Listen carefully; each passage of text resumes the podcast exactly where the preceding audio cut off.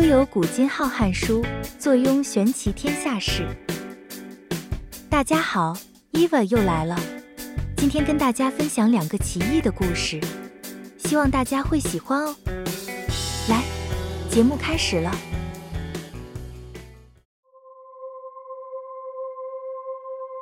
早在三千多年前的埃及，有一位叫亚曼拉的公主去世之后。其遗体按照古埃及习俗被制成了木乃伊，葬在尼罗河旁的一座墓室之中。一八九零年末，四位英国年轻人来到埃及，当地的走私贩子向他们兜售一具古埃及棺木，棺木中就是这位亚曼拉公主的木乃伊。四位英国人经过一番商量，决定由其中最有钱的那个人以数千英镑的高价买下这具木乃伊。从此，这位在古埃及历史上默默无闻的公主便给许多人带来了一连串离奇可怕的厄运。买下木乃伊的那位英国人将棺木带回旅馆，几个小时后，没有人知道为什么这位买主竟然无缘无故地离开了饭店。走进附近的沙漠，从此消失了踪影，再也没有回来。第二天，他的一位同伴在埃及街头遭到枪击，受了重伤，最后不得不将手臂切除。剩下的两个人也都先后遭到了厄运，其中一人回国后无缘无故的破产，另外一人则生了重病，最后沦落在街头贩卖火柴。这具神秘的木乃伊后来还是被运回了英国，但沿途依旧怪事不断。运到英国本土后，一位钟爱古埃及文化的富商买下了这具木乃伊。可是厄运并没有因此而结束。不久后，富商有三位家人在一场离奇的车祸中受了重伤，富商的豪宅也惨遭火灾。在经历这样的变故之后，这位富商迫不得已，只好将这具木乃伊捐给了大英博物馆。亚曼拉公主的魔力还没进大英博物馆，便已经开始出现征兆。在载运木乃伊入馆的过程中，载货卡车失去控制，撞伤了一名无辜的路人。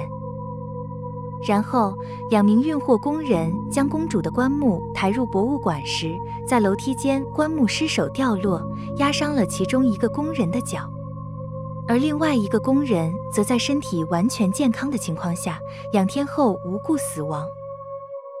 但是，真正的麻烦才刚刚开始。亚曼拉公主的棺木后来被安置在大英博物馆的埃及陈列馆中。在陈列期间，夜间的守卫报告说，常常在他的棺木附近听见敲击声和哭泣声。更有甚者，连陈列室中的其他古物也常发出怪声。不久之后，一名守卫在执勤时死去，吓得其他守卫打算集体辞职。因为怪事层出不穷，最后大英博物馆决定将木乃伊放入地下储藏室。事实证明，这一切都是徒劳的，因为一个星期还没过完，下一个受害者又无缘无故的送了命。这一次送命的是，决定将木乃伊送入地下室的博物馆主管。至此，这具充满诅咒的木乃伊已经声名大噪。有一位报社的摄影记者特地深入地下室，为这具木乃伊拍了一些照片，结果却在其中一张照片上洗出了可怕的人脸。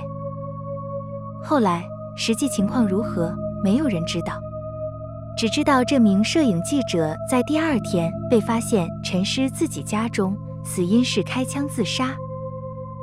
不久以后，大英博物馆将这具木乃伊送给了一位收藏家。这位收藏家立刻请了当时欧洲最有名的巫婆拉瓦茨基夫人为这具木乃伊驱邪。在经过了繁杂的驱邪仪式后，拉瓦茨基夫人宣布这具木乃伊上有着大量惊人的邪恶能量，并且表示要为这具木乃伊驱邪是不可能的事，因为恶魔将永存在他的身上，任何人都束手无策。最后，拉瓦茨基夫人给这位收藏家提出忠告，尽快将他脱手处理掉。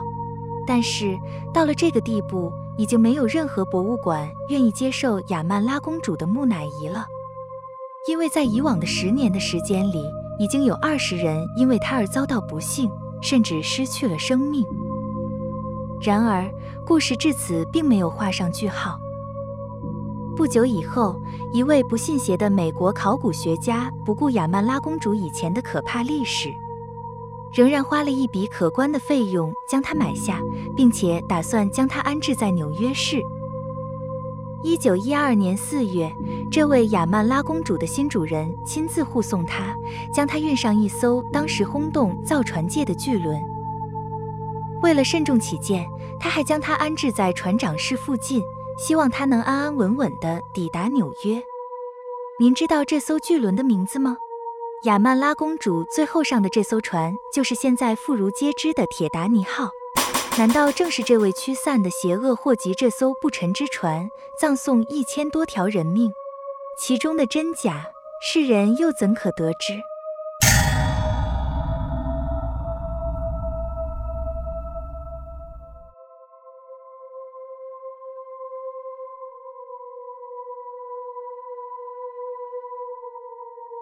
有些新认识的朋友知道我是急诊室医师时，几乎都会问我一个聊天常见的八卦话题：“哎，有没有碰过鬼呀？”“有啊，像酒鬼、赌鬼、脏鬼、捣蛋鬼、倒霉鬼。”我习惯以插科打诨的方式回应这些让我嗤之以鼻、不屑回答的无聊话题，因为打从在医学院为了准备考试。半夜单独解剖大体老师，到现在每天在医院打滚讨生活，什么鬼事情都碰过，就是没碰过鬼。这也难怪大家会这样好奇的直问。一般人印象中，急诊室不但血腥恐怖，更是很多意外事故的倒霉鬼断气的地方，因此总认为那里阴气很重，应该也是孤魂野鬼常出没的地点。常年在那里工作的医生。迟早会遇上的。对于这种穿凿附会的联想，我倒是没什么意见。就像我们的护士也曾言之凿凿地说，在夜深人静的时候，看见急诊室自动门连续打开又关起，却不见任何人进来；又或者听到已死亡病人的喘息声，甚至呻吟以及喊叫着叫护士他们快来。另外，有时病床的叫人铃。也会无端的响起，而那张床前一天才死过人，连他们都信誓旦旦这样讲，我也不好再铁齿去驳斥了。难怪每年中原普渡，我们急诊总要慎重其事的祭拜一番。当然，我都借故不拿香膜拜，顶多在他们拜完后溜过去分些水果饮料吃吃喝喝。如果真的有鬼，我倒要感谢他们给我这个恶鬼饱食一顿的机会。好像很多医生都不信邪，不怕鬼。如果有，我们还想跟他请教医学界的大祸生死之谜呢。或许吧，医学的逻辑思考让我不相信鬼的存在。即使真的觉得怪怪的，精神医学也告诉我们那只是人类的幻觉。就像精神病人有幻听，酒鬼有幻视。濒死的人会看见光明的隧道一样。再者，医生见过太多身首异处、渡破长流的凄惨景象。我想，任何厉鬼也比这些破碎的人体容貌可爱多了吧。但是，几年前中元节前后的某一天，我怀疑可能碰上了。不，我还是认为那是疲劳过度的幻觉。只是一切的过程似乎无法用理智的头脑与科学的理论来解释。那夜过了子时，病人意外的少，偌大的急诊室格外寂静冷清。在日光灯惨白的照映下，空荡荡的急诊室更显得有些诡谲恐怖。而三五个护士静静地埋首苦读，准备夏季各种考试。我跟外科黄医师则闭目养神，连续几天值班，把我们累垮了。鬼月意外事故总是特别多，谁都不想深究它的原因。呼叫呼叫，听到请回答。Over。与警方连线的无线对讲机突然响起，粗糙沙哑的声音打破死寂沉闷的空气，原来是一一九勤务中心的无线电紧急呼叫。他急促紧张地说：“有位车祸危急的病人，五分钟到急诊，要我们准备进行急救。”很快的，急诊动了起来，护士推着急救床到门口守候，我们医师也摩拳擦掌，准备大干一番。不久。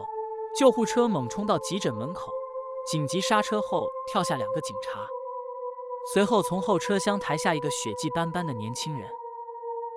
老天啊，真凄惨！他整个头颅血肉模糊，脸皮自鼻子以上被掀开来，骨头露了出来，眼球还少了一个，另一个则爆出眼眶外溜溜的打转着，整个嘴唇也不见了。露出两排参差不齐、断裂的牙齿，像只大白鲨要张口噬人一样狰狞恐怖，而嘴巴一张一合地喘息着，血水沿着口角、眼睛以及脸皮流出。除了头皮部分看起来勉强像个人类外，其他简直没有个人样，倒是有点像被剥除脸皮的某种动物。我这样想象着，或许恐惧感会少些，虽然已经想呕吐了。警察惊魂甫定地说：“他骑机车被对向车道的货车撞到，肇事车辆逃跑了。”黄医师脸色铁青，检查后说着：“还有呼吸、心跳，赶快急救吧。”于是我也加入急救行列，帮他插气管、胃管，进行心脏按摩。五六个人手忙脚乱地急救着。一小时后，他还是伤重不治死亡。我眼看大势已去。因为尿急，只好放下工作，溜到厕所一下。一进门就看到有个人也在小便，我没多留意，只想赶快解完再回去料理病人善后。林医师很辛苦吧？我诧异转头寻找声音的方向，正好与这位陌生人的眼对个正着。他是一个眉清目秀的年轻人。我疑惑地说：“你是谁？怎么知道我的名字？”他微笑说：“我是你的病人呐，你忘记了吗？”对不起，没印象。我还是想不起在哪里见过他，虽然有一些似曾相识的感觉。他说：“没关系，是我自己不好，不能怪你。”我搞不懂他的意思，赶紧整理服装仪容，准备离开。等一下，我刚才捡到一张纸条，你看看，这是什么？我接下他递给我的纸条，看了一眼，上面写着 Y C 五三四四，这是什么意思？你报名牌吗？我抬头问他，那个男子已经不知去向了。管他的，我把纸条塞入口袋，洗了手，出了厕所，心里还直嘀咕：这年头怪人真多，尤其是在来者不拒的急诊室。我回到急诊时。黄医师已经宣告病人死亡了，正拿着他的身份证开立死亡证明书。我凑了过去，好奇地拿起死者的身份证，想看一看他毁容前的尊容。哇，靠！我不由自主地惊叫出来：怎么可能？是我眼花吧？他不就是在厕所里的那个？不，不可能！黄医师疑惑地望着惊慌失措的我。怎么了？你认识他吗？我脊背发冷，全身颤抖地说：“没有，没有，没有。”护士阿花调侃地说：“林医师，你怎么了？脸色发青，印堂发黑，撞鬼了？”刚才你们有没有看见一个男人从厕所走出来？我紧张地问着，想证实自己的疑惑。阿花笑着说：“有啊。”一个年轻潇洒的帅哥。嗯，还好，我可能真的眼花了，让我松了一口气。奇怪，竟有两人长得如此相像，该不会是死者的兄弟吧？那他人呢？跑到哪里去了？我想再看他一眼，问个清楚，来确定一切只是场误会。那个帅哥就是你呀？三更半夜还会有其他人吗？阿花调皮说着，大伙看我魂飞魄散的狼狈模样，竟哄堂大笑起来。伤脑筋嘞，到现在还开玩笑，事情大条了，你不知道吗？我气急败坏，脸红脖子粗的说着。大伙也觉得事有蹊跷，收敛起笑容，噤若寒蝉，疑惑的相互张望着。我很清楚自己遇上什么事了，突然想起那张纸条，我猜他意义非比寻常，想交给警察。那警察呢？我舌头打结的问。在候诊室与家属讲话呢。阿花也惊恐地说。于是我冲了出去找警察。警察先生，我有一张纸条给你看，可能与案情有关。奇怪的是，我摸了全身上下的口袋老半天，除了翻出一些发票及面纸外，就是找不到那张纸条。那警察疑惑地望着我，好像怀疑我精神有点异常一样，让我有些尴尬。等一下。可能掉了，我去找找。于是我低头弯腰，满身大汗的一路找回厕所。林医师，要我帮你找吗？黄医师好意的问着。急诊人员看我举止怪异，一定认为我中邪了。我没理会他们的好意。我再多做解释，只会让他们更肯定我真的疯了。我连厕所的垃圾桶都翻遍了，还是不见他的踪影。只好两手空空回去跟警察说明，不好意思，纸条不见了。不过我记得上面写 YC 五三四四。说也奇怪，平常脑袋记忆不甚高明的我，此刻却异常清晰。警察灵光乍现，兴奋地说着：“YC 五三四四，这不是车牌号码吗？谁给你的？”我不好意思讲。要是我说是旁边躺在床上的死者给的。他会信吗？没关系，我们马上查。于是他拿起无线电话联络分局，查出这辆车的车主及地址，又派警察找到他家搜查。果然，在车库发现一辆小货车。这台车的车头明显深凹，上面还沾满血迹。车主原本还矢口否认肇事，但听了这怪事后，也吓得俯首认罪，不敢狡辩了。他坦诚自己超车误闯车道，迎面冲撞一辆摩托车，惊慌之余也就摸黑逃逸了。警察于是就把他带回警局侦讯结案。林医师，谢谢你的帮忙。我知道你遇上奇怪的事，你讲出来大家也不会相信。不过你不用害怕，我们办案也常发生这种没办法解释的事。警察拍拍我的肩说。回去吃碗猪脚面线吧。年轻人的尸体被伤心欲绝的家属领了回去，急诊又恢复原来的死寂，护士继续忙进忙出，医生继续问诊。我知道，其实他们心里一定还在想，到底出了什么怪事，只是大家都不想再深究。鬼月到了，多讲只是触眉头。虽然。到现在，我还是认为这只是一个在精神耗弱下的幻觉或巧合。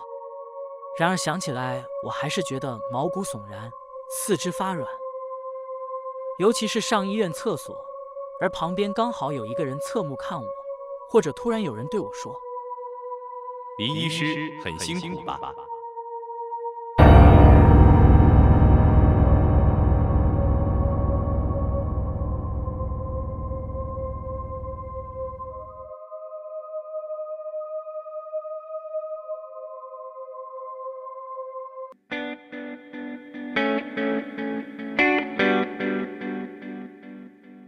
今天给大家服用的两个故事，不晓得你们觉得怎么样呢？